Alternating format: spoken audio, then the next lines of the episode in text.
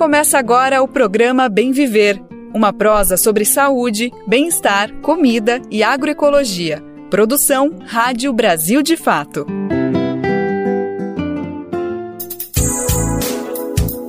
Bora para mais uma? Tá começando mais uma semana e com ela mais uma edição do nosso programa Bem Viver. Hoje é segunda-feira, dia 5 de fevereiro de 2024, carnaval batendo a porta. Antes disso, vamos falar sobre os assuntos que importam, que interessam no nosso dia a dia. Vamos falar sobre agroecologia, cultura, meio ambiente e também aqueles temas mais delicados, mais difíceis, mas que também fazem parte do nosso cotidiano, que é o caso de economia, política, mundo do trabalho, enfim, muita coisa pra gente atualizar. Eu sou o Lucas Weber E tô contigo nessa boa prosa. Bora lá então saber quais são os destaques do programa de hoje? Na sexta-feira, em Apodi, no Rio Grande do Norte, foram entregues as primeiras máquinas agrícolas chinesas adaptadas para a agricultura familiar e camponesa parecer técnico da Agência Nacional de Mineração não descarta a possibilidade de novos desmoronamentos na área em que a Braskem fazia extração de sal gema em Maceió, Alagoas. Macali, Brilhante e Natalino. Vamos conhecer um pouco da história das ocupações realizadas entre 1979 e 1981 e que são na origem do MST, o Movimento dos Trabalhadores Rurais Sem Terra. 20 anos sem Hilda Hirst. Vamos relembrar a trajetória de uma das mais expressivas autoras brasileiras que colocou na prosa e na poesia sua busca pelo sagrado, o corpo e a paixão. No mosaico cultural, os indígenas Apurinã mostram como unem os saberes tradicionais com a agroecologia para reflorestar a chamada capital do desmatamento na Amazônia. Esses são alguns, mas são vários os destaques do programa de hoje. Bora lá que ele só está começando. Programa Bem Viver. Sua edição diária sobre saúde, bem-estar, comida e agroecologia. Então a gente abre o programa de hoje falando sobre música gospel. Pode parecer um pouco inusitado, né? Trazer esse tema aqui para o programa, mas tem um debate muito importante para fazer a respeito que envolve religião, indústria cultural e o perfil, ou melhor, os perfis do público evangélico no Brasil. Para trazer esse tema aqui para o programa, a gente conversa agora com a pesquisadora Olivia Bandeira. Ela é antropóloga e integra a coordenação executiva do coletivo Intervozes. Recentemente, ela lançou o livro Música Gospel: Disputa e Negociação em torno da identidade evangélica. Vamos conferir então esse papo que eu tive com a escritora. Olivia Bandeira, antes de conversar contigo sobre todos esses temas que a gente está aqui comentando, eu queria antes te agradecer a disponibilidade, vai ser um prazer falar contigo sobre essa publicação e entrar um pouquinho mais nesse mundo religioso, da música gospel, tem muita coisa para a gente entrar nesse universo, eu tenho certeza que vai esclarecer muitas dúvidas que a gente tem a respeito. Ah, olá, Lucas, eu que agradeço a oportunidade aí da gente conversar um pouco sobre esses assuntos. Perfeito. Bom, Olivia, você é autora desse livro recém-lançado, faz mais ou menos um mês, dois meses, música gospel, disputas e negociações em torno da identidade evangélica no Brasil. Só de ler isso aqui eu já vejo muitas questões para a gente trabalhando, né? Identidade evangélica, que disputas são essas, que negociações são essas, mas acho que para a gente entrar com propriedade nesse tema, ia ser bacana te ouvir um pouquinho sobre a origem da música gospel, né? Quando que se torna, quando que se vincula esse termo, que se torna de fato um gênero musical, aonde, até onde a gente tem que ir para entender essa concepção de música gospel, pelo menos no Brasil? Quando a gente, muita gente quando fala de música gospel, a primeira coisa que vem na cabeça são as músicas, né, de uma tradição aí dos Estados Unidos, de, de, de uma música, né, religiosa é, ancorada nas igrejas é, negras, pentecostais, né, que realmente foi onde surgiu esse gênero gospel, que acabou influ influenciando, inclusive, outras áreas da música, né, o próprio rock tem uma influência aí dessa música gospel que surgiu nos Estados Unidos. Mas quando a gente fala de música gospel no Brasil, a gente vê que tem aí uma outra trajetória, uma outra história, uma outra origem, né? Assim, a gente já tinha no Brasil, desde os anos 60, 70, você já tem uma música aí religiosa que tem uma influência da música popular, né? Que tem esse diálogo com, com diversas tradições é, da música popular, né? Uma, uma música que era criada por grupos que não eram grupos de, né, de dentro da igreja, não eram pastores, lideranças, mas eram grupos que a gente chama de para-eclesiásticos, né, que não estavam dentro é, formalmente na, na, hierarquia da igreja, mas grupos né, que, que, que faziam uma produção musical aí principalmente para jovens, né? Então tinha esse diálogo com as, com as músicas populares, enfim, isso já vinha desde os anos 60, 70, a gente já começou aí nos anos 70, 80, é, até algumas gravadoras que gravavam essa música mais em diálogo com os gêneros da música popular, enfim. Mas o que a gente está chamando de música gospel é uma coisa mais recente, assim, é um fenômeno do final dos anos 90, início dos anos 2000, quando isso começa a se estruturar de uma forma mais, mais comercial. Algumas é, igrejas também começam a investir nesse gênero musical, né? A Igreja Renascer em Cristo, que tem sede em São Paulo, né? Que é uma igreja que já investiu já investi em mídia, né? Os, os, donos da Igreja Renascer em Cristo são também proprietários de, de, de, de, de rádio, TV, então, assim, já tinha investimento midiático e começaram também a investir numa música com influência do pop, do rock, enfim e que foi e a indústria aí foi junto com as igrejas né, as gravadoras foram começar, começaram a ser criadas gravadoras é, pelas igrejas né, não só a Renascer de Cristo mas depois é, a Assembleia de Deus Vitória em Cristo a Igreja a Universal do Reino de Deus né? IURD que também é uma igreja de tradição midiática são igrejas também de tradição de, de midiáticas né, de fazer programas de televisão de rádio enfim é, a IURD, inclusive, o, o, né, o, Bispo Macedo é dono da, da, do Grupo Record, então, assim, tinha uma tradição de midiática, eles começaram a investir também nessa música, e ela começou a ser agrupada por esse termo aí, música gospel, né, foi aí nesse final dos anos 90, início dos anos 2000, né, que a gente começa a chamar, né, uma diversidade de ritmos, de subgêneros musicais, na verdade, por, essa, por esse nome de música gospel, né. O que, que é essa música gospel, né? Acaba que várias, vários subgêneros musicais diferentes acabaram sendo englobados em, em torno desse termo, né. Ele não é, né, o gênero música gospel não é uma, um tipo de música que você consegue é, qualificar de uma forma muito simples, né, tem gente que fala assim, ah, é qualquer música que dialogam com a música popular, mas tem conteúdo religioso. Mas, enfim, mas não é, é difícil de qualificar, assim, na verdade, a maior parte das pessoas, quando está falando do gospel, está falando de uma música que, te, que, é produzida por pessoas religiosas, na sua parte, a maior parte dos conceitos estão dizendo que são pessoas né, evangélicas, enfim, e que criam essa música com esse propósito é, religioso, né? Mas tem uma variedade de, de, de, de, subgêneros nisso que a gente chama de gospel, né? A gente tem um, um, subgênero que é muito popular que chama louvor e adoração, tem um outro que é muito popular também que chama pentecostal, né? Tem também rap gospel, é, funk gospel, forró gospel, sertanejo gospel, rock gospel, enfim. São uma série de subgêneros aí que estão né, incluídos nesse termo e até mesmo a música instrumental, que não tem a letra. A gente fala assim, ah, o que define o gospel é a letra, mas também tem uma parte do gospel que é música instrumental. Então, assim, é uma variedade aí bem grande de, de subgêneros englobados sob esse termo. Nossa, Olivia, é impressionante isso, né? Como esse, essa definição que você trouxe agora de que a ah, música gospel é uma música constituída, constituída na igreja, que fala sobre louvação, sobre Deus, enfim, é um conceito completamente desatualizado, né? Como você está bem descrevendo, em um período de mais ou menos 20 anos, começou a se englobar, começou a incorporar outras culturas nacionais, outras manifestações e começou a colocar de uma maneira que torne esse gênero, essa expressão cultural já, né? Não apenas uma expressão religiosa, mas uma expressão cultural de maneira muito ampla.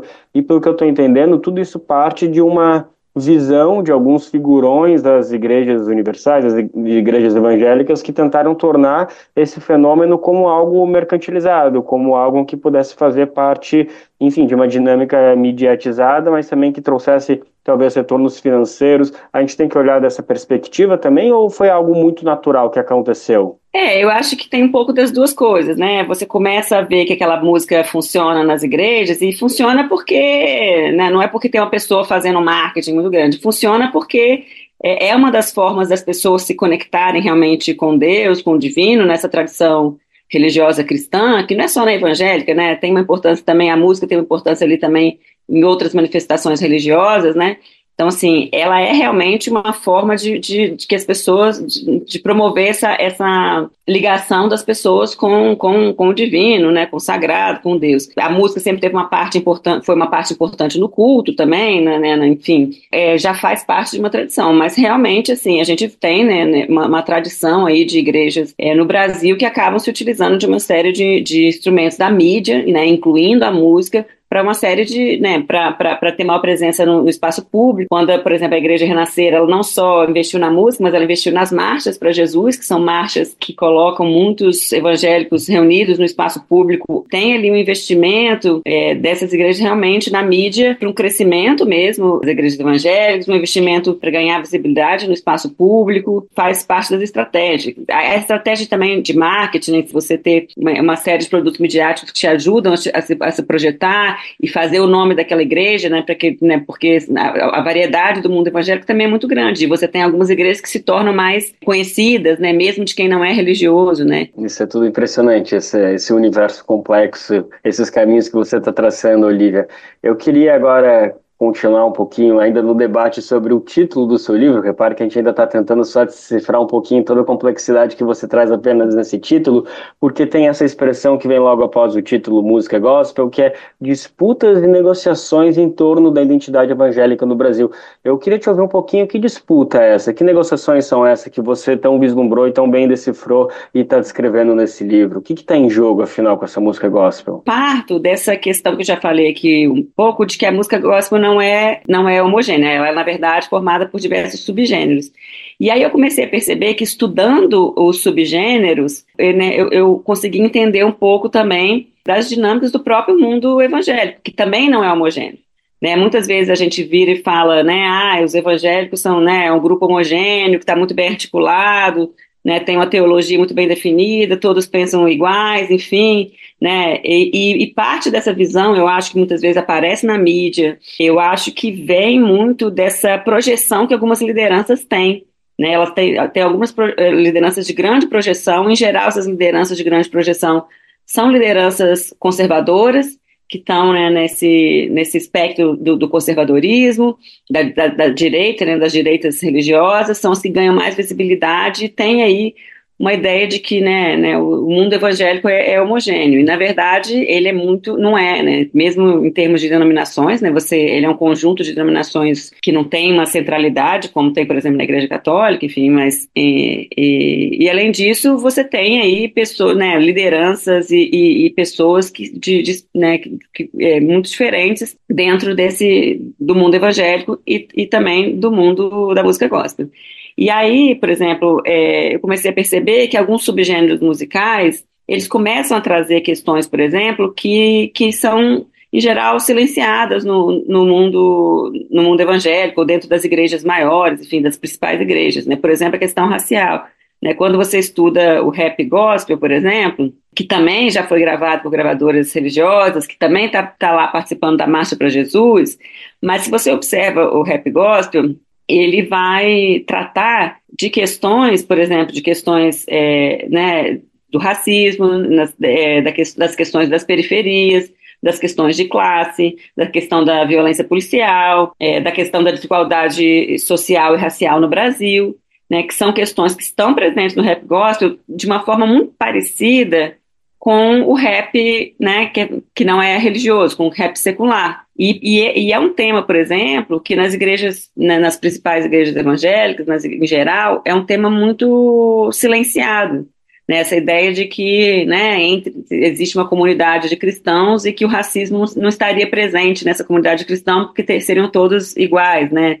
Inclusive a ideia da, né, da, da miscigenação, né, o mito da democracia racial também presente nessa negação dessas igrejas de tratar esse tema. Mas aí quando você vê, aí você começa a perceber que a música está trazendo essas questões, né? Então tem uma discussão ali da identidade evangélica que passa também por essas outras dimensões da identidade das pessoas, né? Nossa, Lívia, isso é muito muito importante, muito bacana eu te ouvir e começar a refletir sobre tudo isso que tu está trazendo. Eu acho que acaba se encaixando nessa última pergunta que eu tinha preparado aqui para nossa conversa, de que a gente analisa, e assim, de maneira friamente, a gente nem precisa ser até os números, mas pode só observar as manifestações, de como, no geral, o público evangélico é um público que se relaciona mais com ideias conservadoras, politicamente falando, de uma maneira bem ampla. A gente pode perceber nas últimas eleições como esse público evangélico foi uma base muito para os votos que Jair Bolsonaro angariou, que foi eleito em 2018, não foi eleito em 2022, mas mesmo assim formou uma base eleitoral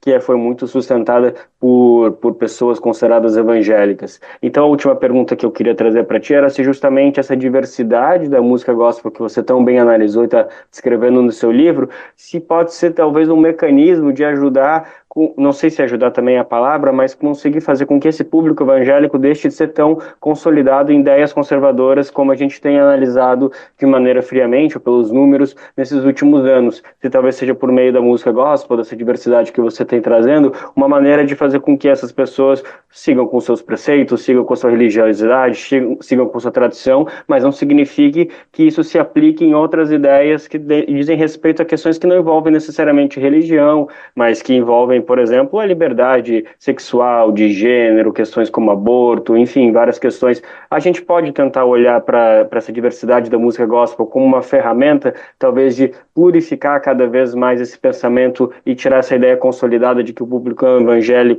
é firmado em ideias que se alinham ao que a gente conhece hoje como bolsonarismo? É, essa pergunta é mais difícil, complexa, porque, assim, é, primeiro, assim, eu acho que, sim, de um, em um certo sentido, é, sim, assim, porque quando você acaba tendo novas é, referências né, religiosas, né? Você, principalmente quando você pega o público jovem, quando a gente pensa na religião e não só na religião evangélica, você tem essa questão de ter, né, que as lideranças, as referências, elas são muito importantes nessa construção aí da identidade, mas também do pensamento, seja religioso, seja político, social, enfim, essas lideranças têm muita influência. Então, assim, é, acaba que o gospel, ele, a música, ela faz surgir novas é, lideranças que se tornam também referências, né? Então, é, acho que isso já ajuda um pouco a descentralizar esse papel que essas grandes lideranças têm, embora, né, continue super, super importantes. Agora, outra questão que eu acho que, assim, que é bem complexa, de falar assim, ah, sim, vai, vai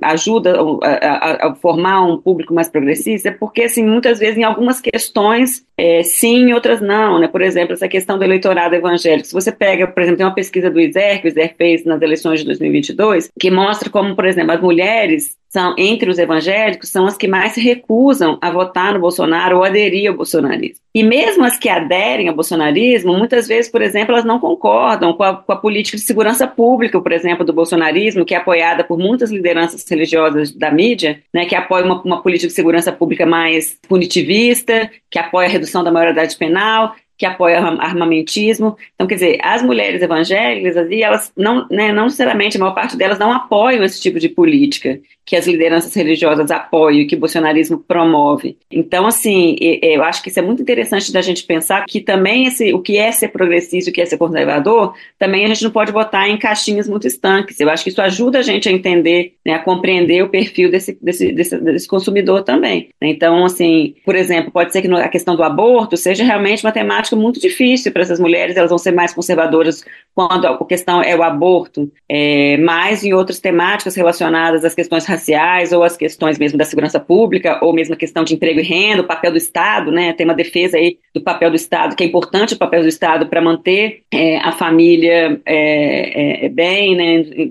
Para manter a saúde, educação, emprego e renda. Então, assim, acho que é interessante a gente olhar para esse pensamento também dos, do, da, dos evangélicos a partir é, dessa, né, de, de, tentando compreender aí é, o que significa na prática aí é, ser né, conservador, ser progressista e quais são as, o pensamento relacionado às diferentes áreas assim de, de que afetam a vida, vida, a vida cotidiana.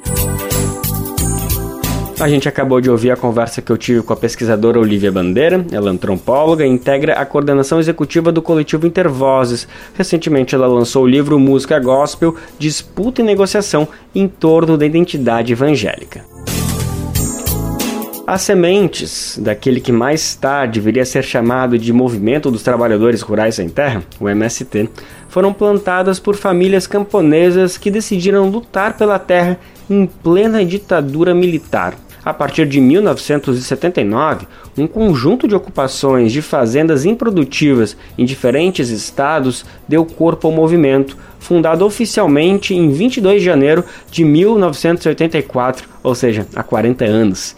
Duas primeiras áreas ocupadas nesse período de efervescência e mobilização, as grandes Macali e Brilhante, no Rio Grande do Sul, tornaram-se marcos na história do movimento que celebra 40 anos de existência agora em 2024. Dois anos mais tarde, em 1981, o acampamento de Encruzilhada Natalino ficaria marcado na história por reunir mais de 500 famílias sem terra na beira da estrada e enfrentar a repressão da ditadura militar, representada pelo notório torturador Major Curió. A gente vai conhecer mais essa história agora na reportagem de Pedro Sorpassolas e Rodrigo Chagas. As sementes daquele que mais tarde viria a se chamar Movimento dos Trabalhadores Rurais Sem Terra foram plantadas por famílias camponesas que decidiram lutar por terra em plena ditadura militar no país. A partir de 1979, um conjunto de ocupações de fazendas improdutivas em diferentes estados deu corpo ao movimento, fundado oficialmente em 22 de janeiro de 1984. Duas primeiras áreas ocupadas nesse período de efervescência e mobilização, as granjas Macali e Brilhante, no Rio Grande do Sul, se tornaram marcos na história do movimento, que celebra 40 anos de existência. Dois anos mais tarde, em 1981, o acampamento Encruzilhada Natalino ficaria marcado na história por reunir mais de 500 famílias sem terra na beira da estrada e enfrentar a repressão da ditadura, representada pelo notório torturador Major Curió. Como relembra Maria Salete Campigoto, moradora de um dos assentamentos da região. Para ela, em meio a tantos obstáculos, representou um marco na história da terra no país. Macali Brilhante foi a estrela que brilhou ali, né? E logo é, incentiva a encruzilhada natalina. Né? E daí a encruzilhada natalina, sim, ali foi o símbolo da resistência. A dificuldade que a gente sofreu ali, depois não precisou mais sofrer, porque foi um aprendizado. A encruzilhada natalina abriu, assim, um, uma visão muito grande na, da luta pela terra. O sucesso daquelas lutas recolocou o tema da reforma agrária na ordem do dia. A ideia de repartir terras encampada pelo presidente João Goulart e combatida com violência pela ditadura desde o golpe de Estado em 1964 se reencontrava com o povo disposto a se organizar em busca de direitos.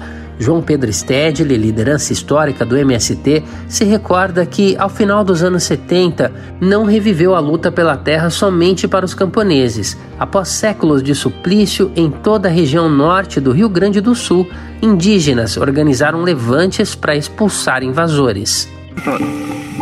Aquele ambiente de crise do capitalismo, de efervescência social, houve um conflito no norte do Rio Grande do Sul em que os povos caigangue expulsaram de sua área em torno de 1.200 famílias de poceiros pobres.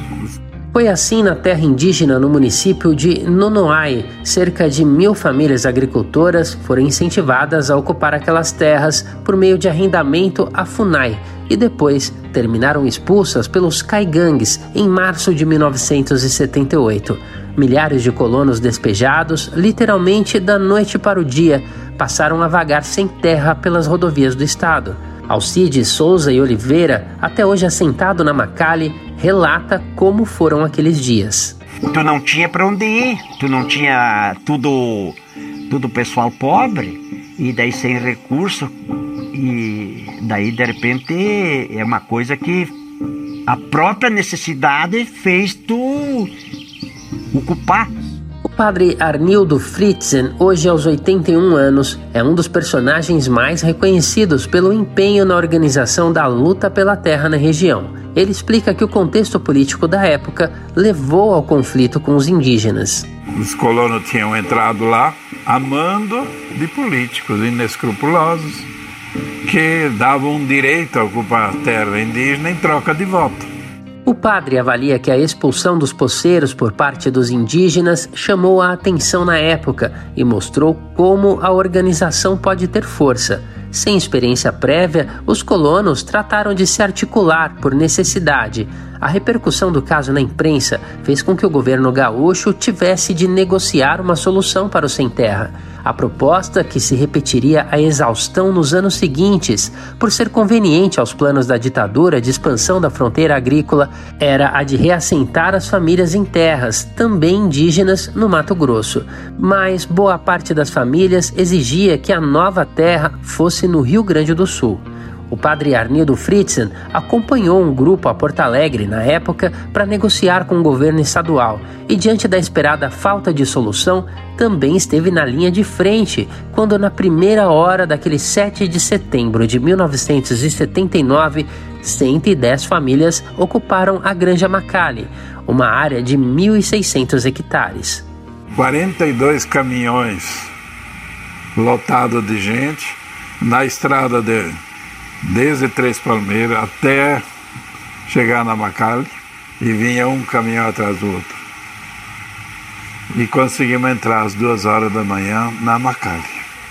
E logo em seguida nós já entramos na Brilhante também.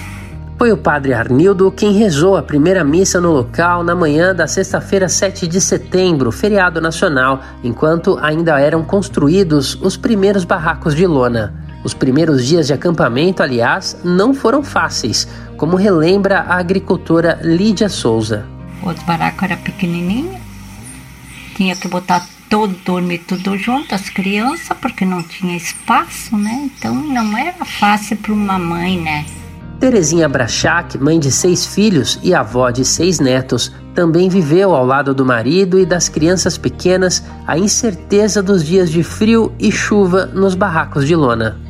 A vida é sofrida, mas junto a gente sempre dividia, sempre fazia a, a divisão e ainda sobrava para alcançar para alguém que, que às vezes não tinha. É, era assim que a gente vivia, certo? Por isso que Deus nos abençoou e tá, continua abençoando com saúde que sempre tiver.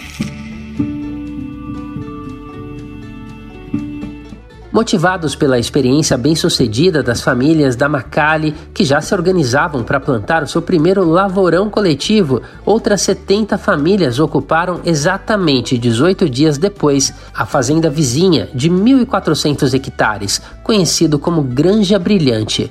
E se os olhos dos coronéis já estavam atentos à organização do Sem Terra na região, eles se arregalaram de vez quando, em janeiro de 1981, famílias iniciaram um acampamento na rodovia vizinha a Macali e a Brilhante, que liga Passo Fundo à Ronda Alta. Em poucos dias eram 500 famílias acampadas numa extensão de mais de mil quilômetros de estrada. Não tardou, a ditadura designou um dos seus mais notórios torturadores para parar a mobilização popular. O Major Curió se licenciou de Serra Pelada, no Pará, e comandou uma intervenção por mais de um mês na Encruzilhada Natalino, entre 31 de julho e 31 de agosto. O padre Arnildo relembra que esse período foi ainda mais sofrido, com mais repressão. De acordo com ele, houve fome, miséria e até morte de crianças mas o governo não queria atender ninguém. O religioso acredita que naquela altura a fé foi fundamental para a resistência. A mística religiosa foi, sem dúvida, eu tenho absoluta certeza que foi o que sustentou toda a luta para enfrentar o Curió, o acampamento, enfim, tudo. Porque eles nos judiaram muito, muito, muito. Foi muito sofrido, né? Ainda mais na beira de uma estrada de pó, pouca água. E aí no meio começou a morrer criança. E cada criança que, que morria, nós fazíamos então uma, uma celebração, uma reflexão, por que, que tudo isso acontece, para as pessoas entenderem que nós estamos no caminho, mas que nós temos aqui os adversários, né, que querem a morte, não querem a vida. Né? Além da repressão, os acampados tiveram de suportar também as humilhações promovidas pelos militares, entre elas sujar o pouco de água disponível com esterco. As fontes de água onde ah, nós tinha pessoas de cada grupo para cuidar das fontes de água, tomar uma água boa, eles começaram a dar banho nos cavalos e, e soltar o esterco né, dos cavalos ah, dentro da água. A luta organizada pela reforma agrária não era novidade no Rio Grande do Sul. As granjas Macali e Brilhante pertenciam à área de um antigo latifúndio, a Fazenda Sarandi, já desapropriada em 1962 pelo então governador Leonel Brizola. A luta pela terra naquele momento era protagonizada pelo Master, o movimento dos agricultores sem terra, a reforma agrária de Brizola e a prometida por João Goulart dias antes do golpe foram cortadas pela ditadura. Ainda sem saber, aquelas famílias de agricultores que reativavam a luta pela terra em sua busca por meios de sobrevivência colocavam o debate sobre a necessidade da reforma agrária de volta ao cenário nacional estavam sendo plantadas ali as sementes do que se tornaria o MST, hoje presente em 24 estados do país e responsável pela organização de 400 mil famílias assentadas, além de outras 70 mil acampadas em busca da conquista da terra. Para o casal Terezinha e Lucival Brachak, o sentimento hoje vai além do orgulho pela conquista, mas permanece como uma semente de esperança para quem ainda clama por justiça. Mas quantas mil famílias o MST ajudou a sentar, que hoje tem um pedacinho de terra para tirar o alimento para sua família. O nosso barraquinho, eu, seu Brachaque, o meu filho Marcelo, aqui pertinho de mim, e o Marciano ali no meio, e o Marcos no colo. A gente fica muito orgulhoso de nós que comecemos, né? E o MST que se criou o MST, mas a gente tem da glória a Deus. É um exemplo que a gente deu no passado para o presente de hoje. Que, que as famílias não podem desanimar, que, que existe um meio que, que as pessoas podem lutar por vida digna e seguir, ou, dando exemplo para os outros que, que já ganharam e que que vão ganhar ainda, que, que sigam em frente, que não, não desanimem, que sempre tenham fé que vão conseguir. A classe roseira e a classe operária ansiosa espera a reforma agrária. Da Rádio Brasil de Fato, com reportagem de Rodrigo Chagas e Pedro Estropaçolas no Rio Grande do Sul. Locução: Douglas Matos. Que ela dará solução para a situação que está precária. E nesses 40 anos de história, o MST realizou muitas coisas. E olha só, na última sexta-feira, dia 2, um ato em Apodi, no Rio Grande do Norte, marcou o dia que pode ser o início de uma revolução na agricultura familiar no Brasil o Movimento dos Trabalhadores Rurais Sem Terra, o MST, o Consórcio Nordeste e o governo do Rio Grande do Norte receberam 29 máquinas agrícolas chinesas adaptadas para a agricultura familiar e camponesa aqui no Brasil. A partir da entrega, os equipamentos vão ser testados pelos camponeses para verificar a eficiência de cada uma deles nos diferentes tipos de solo e sistemas produtivos do país, como explica Maria da Saúde Gomes, do setor de produção do MST em Pernambuco primeiro essa parceria ela está muito alicerçada nessa, nessa intenção de todo esse processo da solidariedade, mas de intercâmbio de tecnologia, né? É, essas máquinas elas são justamente adequadas à, à, à agricultura camponesa pelo seu tamanho, pelo seu porte e também em função de como que essas máquinas se desempenham em pequenas áreas, uma vez que a China tem um campo é, é, também de pequenas áreas, né, como nós temos aqui no, no Brasil, as grandes extensões, mas também a agricultura camponesa com quantidades menores de extensão de terra, e elas são adaptadas também nesse perfil para a pequena agricultura camponesa. Então, é, nos dados que eles trabalham, tem uma eficiência de aumento de produtividade de 20%. No nosso caso, nós não trabalhamos esses dados para o campo experimental, porque se trata de campo de pesquisa. Né? Então, os parâmetros de avaliação são outros, é de eficiência de máquina. Mas isso é, estende-se à possibilidade de ter máquinas adequadas, adaptadas à agricultura camponesa, uma diferencial que é, muitas vezes aqui no, no Brasil a gente tem dificuldade de acesso a essas máquinas por custo, né? Por conta da adaptabilidade, enfim. Então, dentro desse, ela entra nesse escopo, a possibilidade da gente mecanizar a agricultura camponesa a custo baixo e com máquinas adaptadas.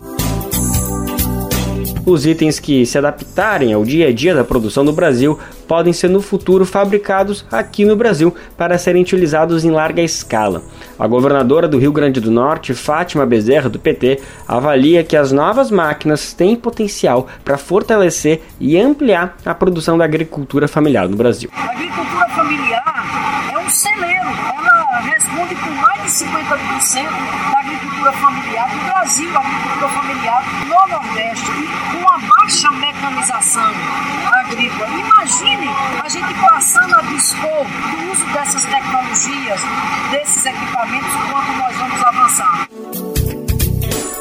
Também presente no evento da entrega das máquinas, o ministro do Desenvolvimento Agrário, Paulo Teixeira, destacou o papel do MST à frente do projeto. O MST está no centro dessa iniciativa, não tem política bem sucedida sem participação dos organismos movimentos sociais, sindicatos, movimentos sociais, movimento de mulheres, e o MST é quem sugeriu e ajudou a viabilizar essa parceria Brasil-China, governo do Rio Grande do Norte, consórcio do Nordeste, universidades, INEP, todos nós. A parceria tem apoio da Associação Internacional para a Cooperação Popular, da Universidade Agrícola da China e também da Associação de Fabricantes de Máquinas Agrícolas. O governo federal do Brasil entra com financiamento por meio do programa Mais Alimentos. Vamos falar agora do crime da Braskem em Maceió. Depois de toda a repercussão sobre o afundamento de bairros no estado da Lagoas, isso ainda no ano passado, a situação ainda segue grave.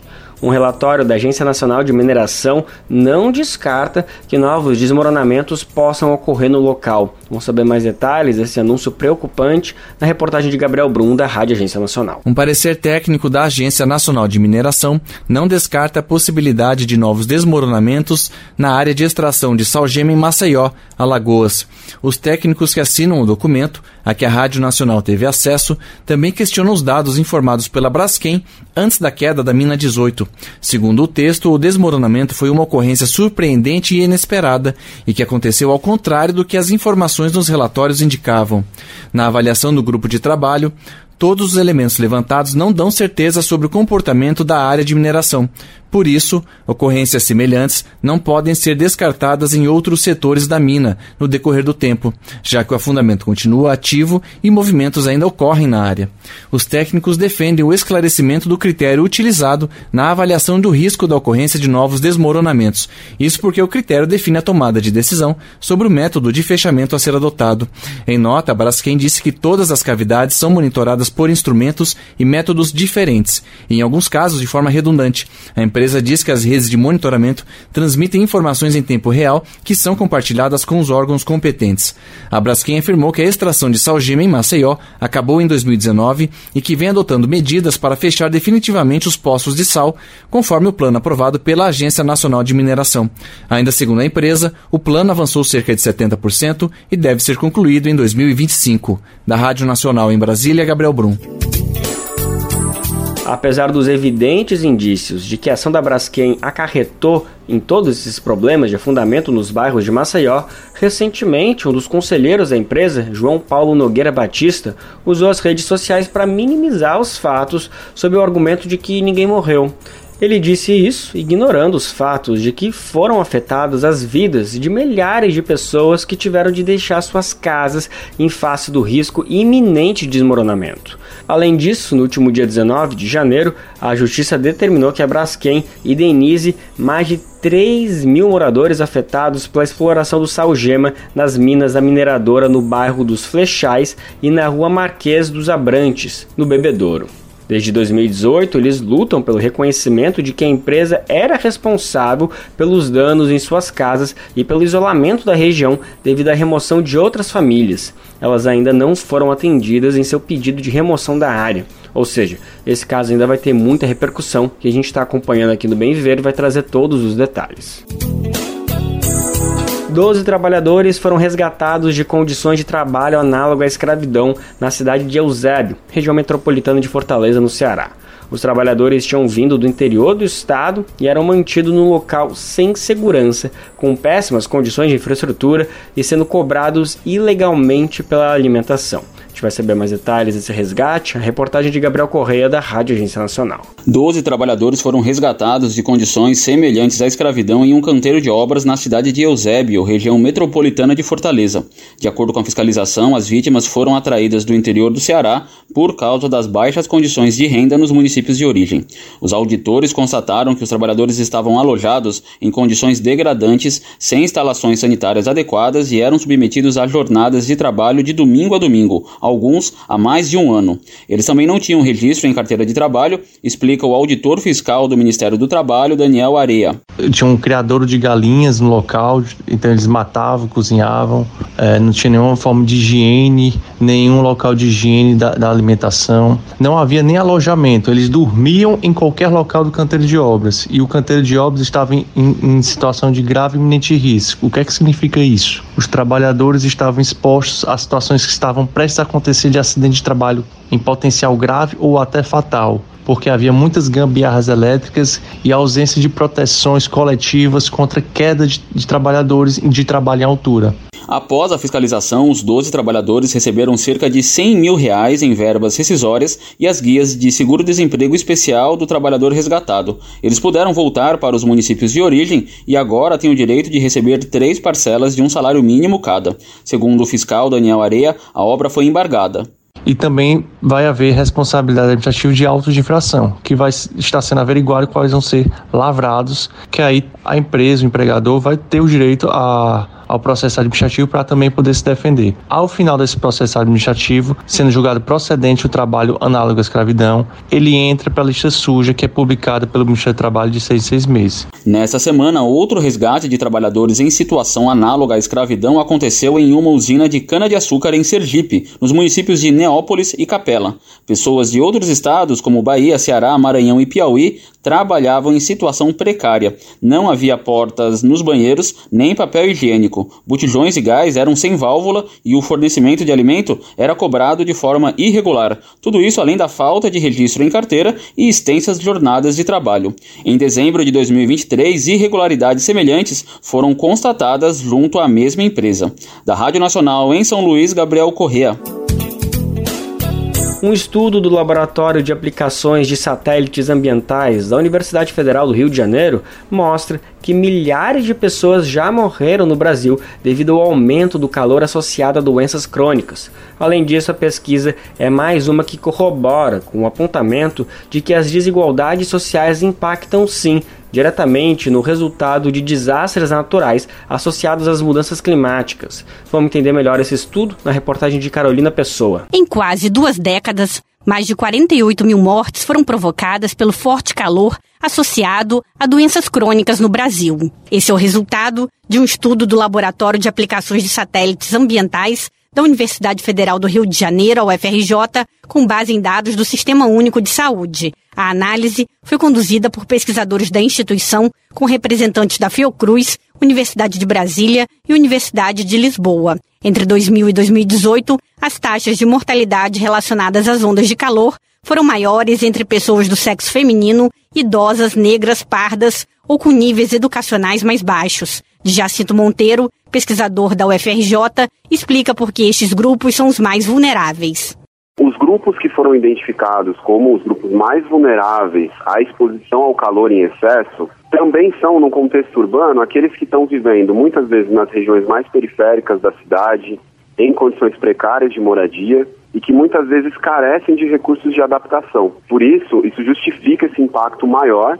O estudo também indica que o Brasil experimentou de 3 a 11 ondas de calor por ano na década de 2010, um aumento significativo em relação às quatro décadas anteriores, em que os episódios de altas temperaturas não ocorriam ou chegavam no máximo a três. A pesquisa mostra ainda que as taxas de mortalidade relacionadas às ondas de calor variam entre regiões geográficas do Brasil, vinculando-se às desigualdades sociais, incluindo a expectativa de vida. De Jacinto Monteiro acrescenta que tais resultados sugerem a existência de racismo ambiental. O termo racismo ambiental ele surgiu nos Estados Unidos no contexto dos movimentos por direitos civis e ele se refere há um impacto desproporcional de desastres ambientais, desastres naturais em determinados grupos populacionais racializados. O especialista aponta soluções para mitigar a situação, como elaboração de sistemas de alertas para ondas de calor, maior conscientização dos riscos pela população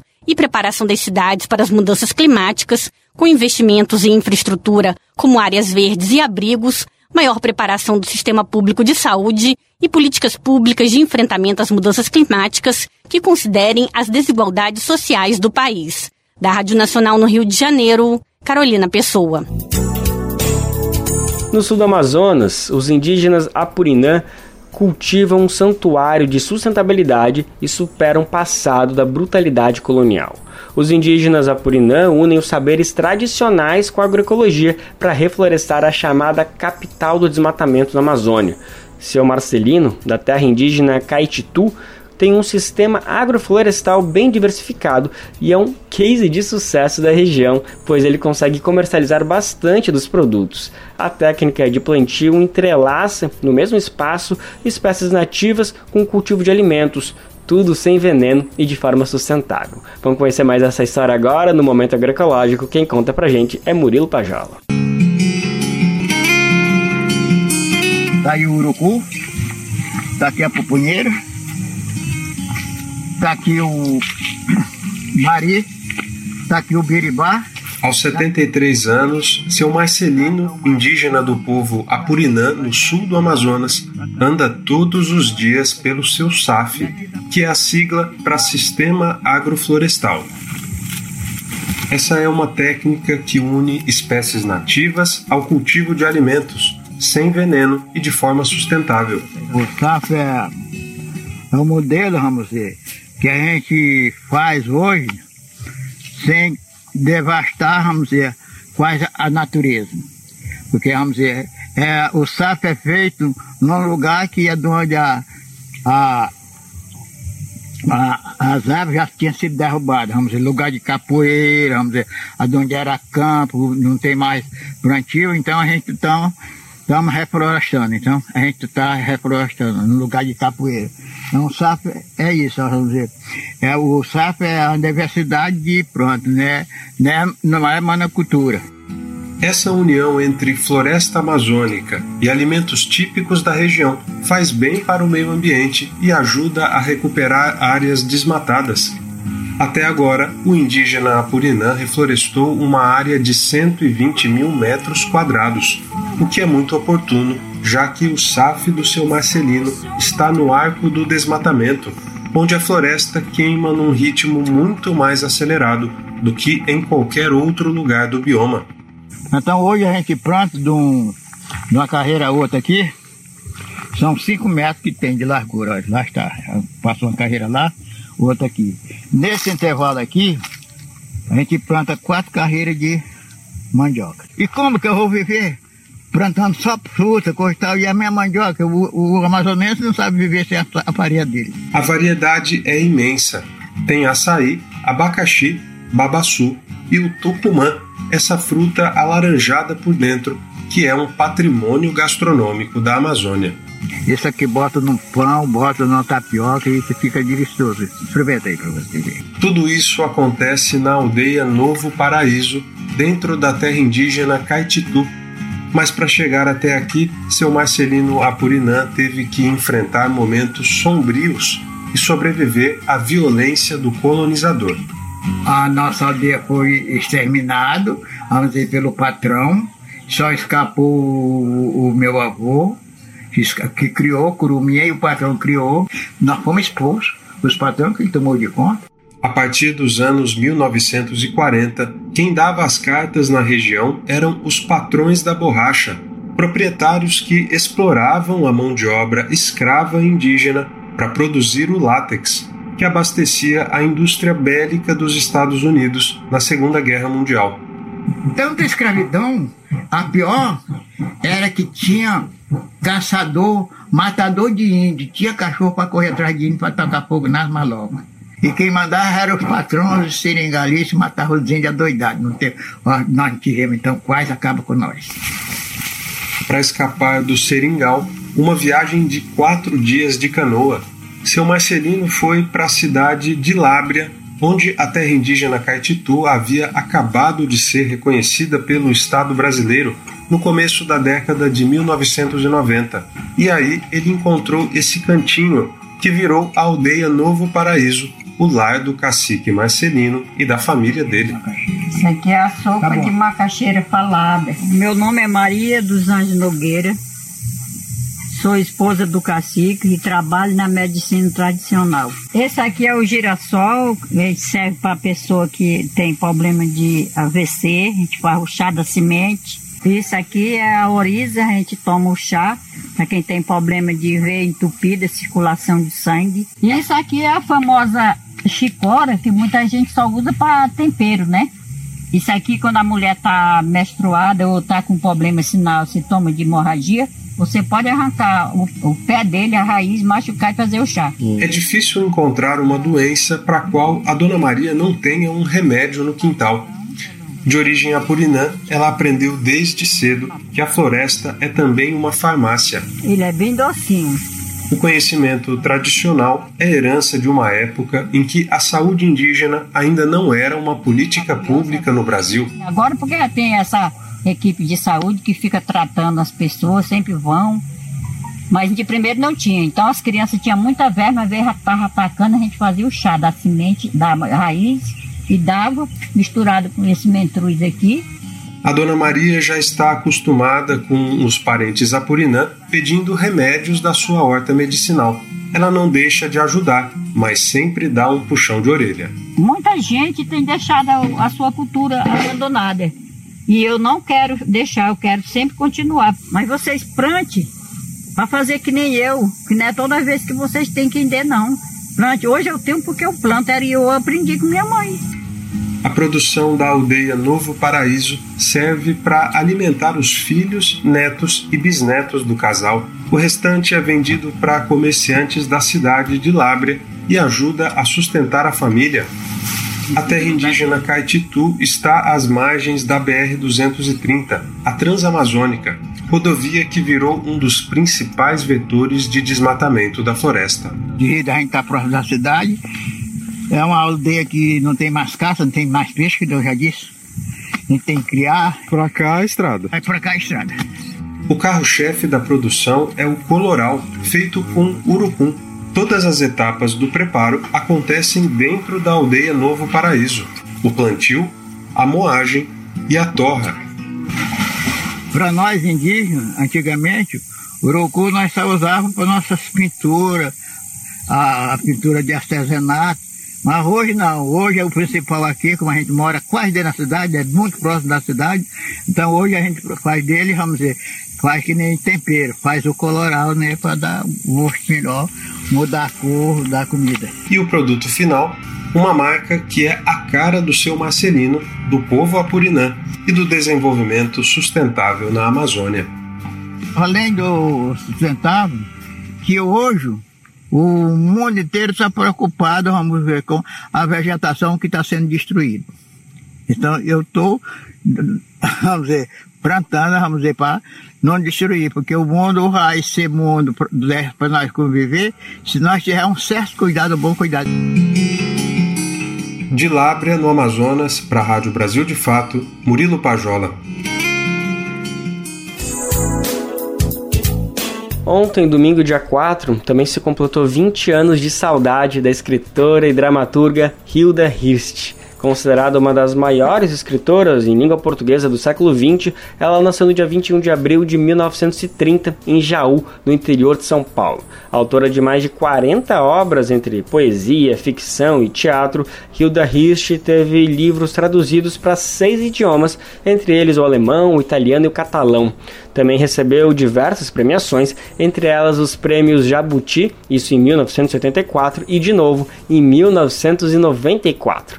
A autora que investiga a solidão, a loucura e o tempo foi tema de um mosaico cultural aqui do Brasil de Fato, que a gente vai conferir agora na voz de Annelise Moreira.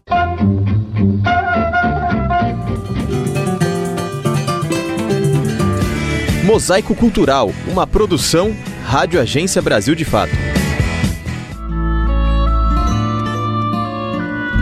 Minha casa é guardiã do meu corpo e protetora de todas minhas ardências.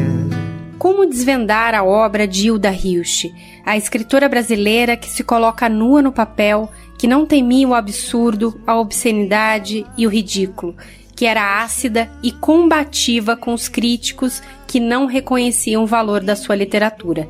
Ela que amava a criação artística, os cachorros e o misticismo e também conversava com os mortos. Mamãe queria que eu fosse bailarina, mas eu falei, mãe, eu não quero ser bailarina. Eu só queria escrever algumas coisas polêmica, excêntrica e provocativa. Hilda Hilst produziu mais de 40 títulos entre poesia, teatro e ficção e escreveu durante quase 50 anos. A escritora Jerusa Zeunes, doutora em teoria literária e literatura comparada pela USP, estudou no mestrado a obra de Hilda e se encantou com a autora que consegue conciliar o rigor científico ao poético. Segundo Zeunes, o que a poesia e a prosa dela têm em comum é que são altamente conceituais. Ela se intitulava como guardiã de conceitos e fazia filosofia com literatura. E ela lia de tudo, ela não lia só filosofia, ela lia livros sobre magia, ela lia matemática, lia religião. Então todo esse esse arcabouço de conhecimento, ela traduzia em literatura e traduzia em poesia e em prosa. Hilda iniciou sua produção literária em São Paulo com o livro de poemas Presságio, em 1950, mas foi somente em 1990 que Hilda ganhou visibilidade na imprensa. A doutora em teoria literária ressalta que Hilda não tinha medo de expor as suas vulnerabilidades e as suas buscas. O deboche e a lucidez são marcas na obra da Hilda. Mas também, né, um certo romantismo, vai buscar, né, o, o, o místico, mas assim, o místico no sentido do, do sagrado mesmo, né, a solidão marca a sua obra, né? E é por isso que ela busca tanta interlocução. Ela está sempre conversando, ela se dirige mesmo a alguém e o erotismo. Emanada com esse corpo e seu aquático jazigo aos 36 anos, a escritora, poeta e dramaturga Hilda Hilst se muda para a Casa do Sol, em Campinas, no interior de São Paulo, onde vivia rodeada de amigos e artistas, e ali produziu boa parte dos seus livros. A poeta Jerusa Zeunes, que carrega no corpo o título de um livro de Hilda, Tu Não Te Moves de Ti, faz visitas com os alunos na casa da autora e diz que o estilo dela está presente desde a entrada. Mas quando você chega lá, você leva um choque, né? Porque você encontra um relógio de parede. No relógio, entre os ponteiros, está escrito: é mais tarde do que supões. Você entra ali, então você se coloca na mesma hora a pensar sobre o tempo, né? É um aviso, né? É um conselho que é mais tarde do que supões. A obra de Hilda influencia na maneira de Ana Rita Souza, mestre em estudos literários, a olhar o mundo, a política e o fazer literatura. Ela conheceu o universo hilstiano por meio da prosa. Segundo ela, a obra de Hilda é atemporal e dialoga com o nosso tempo em questões que não foram superadas, seja na natureza humana ou na política, principalmente neste momento em que o país enfrenta um recrudescimento político, econômico e social que me chama mais atenção na obra da Hilda, eu acho que é o caráter subversivo. Na obra da Hilda como um todo, as coisas elas sempre podem ser absurdamente contraditórias. E isso demonstra como é a própria natureza humana, né?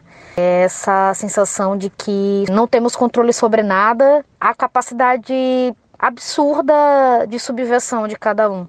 A jornalista e pesquisadora Amanda Magalhães publicou seu primeiro livro no ano passado. Começou a ler Hilda com o livro Júbilo, Memória, Noviciado da Paixão, que se tornou um dos livros mais lidos da autora. No meu primeiro contato com a poesia dela, eu assustei, né? Porque era uma coisa muito intensa, muito complexa, mas aos pouquinhos eu fui desvendando aquele mundo, né? Toda vez que eu leio uma poesia da Ailda eu descubro alguma coisa nova, uma palavra, um ritmo. Então a Ailda, ao mesmo tempo que ela vai na ferida, ela também cura, né? Ela também imagina outros, outros futuros possíveis.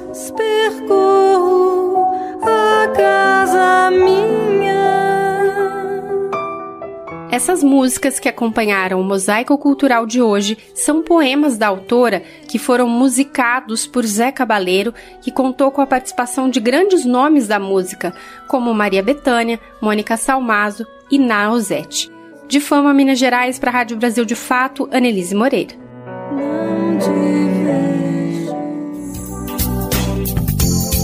E o Bem Viver de hoje fica por aqui. Nosso programa está de volta sempre amanhã, a partir das 11 horas da manhã, na Rádio Brasil Atual 98,9 FM, isso na Grande São Paulo, ou por meio do site radiobrasildefato.com.br. O programa também vai ao ar em diversas rádios pelo país e ele está completo de emissoras que retransmitem o Bem Viver. Você encontra no nosso site, na matéria de divulgação diária do programa. Aqui a gente aproveita para agradecer esses veículos por estarem com a gente e lembra também que o Bem Viver fica disponível como podcast no Spotify, Deezer, iTunes e Google Podcast. A apresentação deste programa foi de Lucas Weber, roteiro de Rodrigo Gomes, edição e produção de Mariana Lemos e Douglas Matos, trabalhos técnicos de Lua Gatinoni, Adilson Oliveira e André Paroche, coordenação de rádio e TV Muniz e Ravena, diretora de programas de áudio Camila Salmásio, direção executiva Nina Fidelis, apoio toda a equipe de jornalismo do Brasil de Fato.